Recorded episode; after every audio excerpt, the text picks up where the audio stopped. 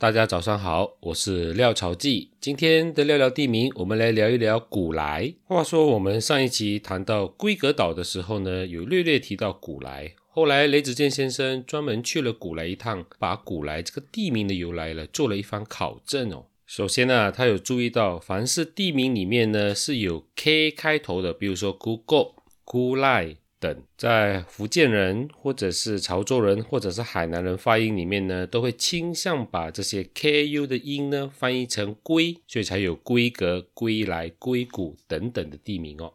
但是同样的 ku 的发音，到了广东人和客家人呢，都会倾向于翻译成古。例如在雪兰莪一带的枯布、古毛，或者是我们熟悉的旧古仔路 kuchai lama，还有。现在我们叫居林的 Kulim，曾经也叫做古林，所以原来古来是由潮州人或者是海南人先称为归来，然后当客家人越来越多在古来聚居的时候呢，归来就慢慢的演变成现在我们说的古来，也是一种可能哦。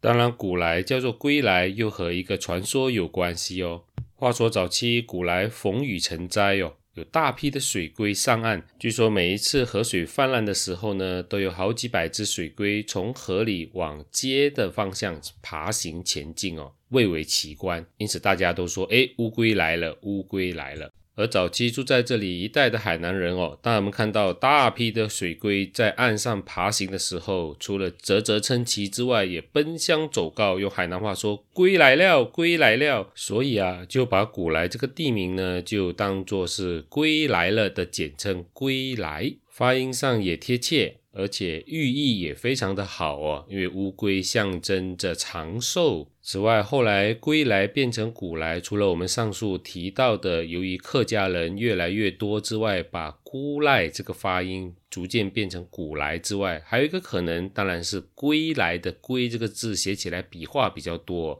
我们先民有时候会返璞归真，会用比较简单的笔画来撰写地名，所以写着写着就写成了古来。因为从枯赖的发音来看，也是非常的接近的。枯赖在过去的地名里也曾经被叫做孤来，孤独的孤，来临的来，孤独来了，看起来寓意不太好哦。也曾经叫做龟赖，乌龟的龟，赖皮的赖。而现在也有一些朋友玩谐音梗的游戏哦，把“古来”写成“归来”，这个“归”是回归的“归”，因此召唤在外地的游子回到家乡时，可以说“归来古来”吧。我是廖朝记，聊聊地名，我们下期再聊。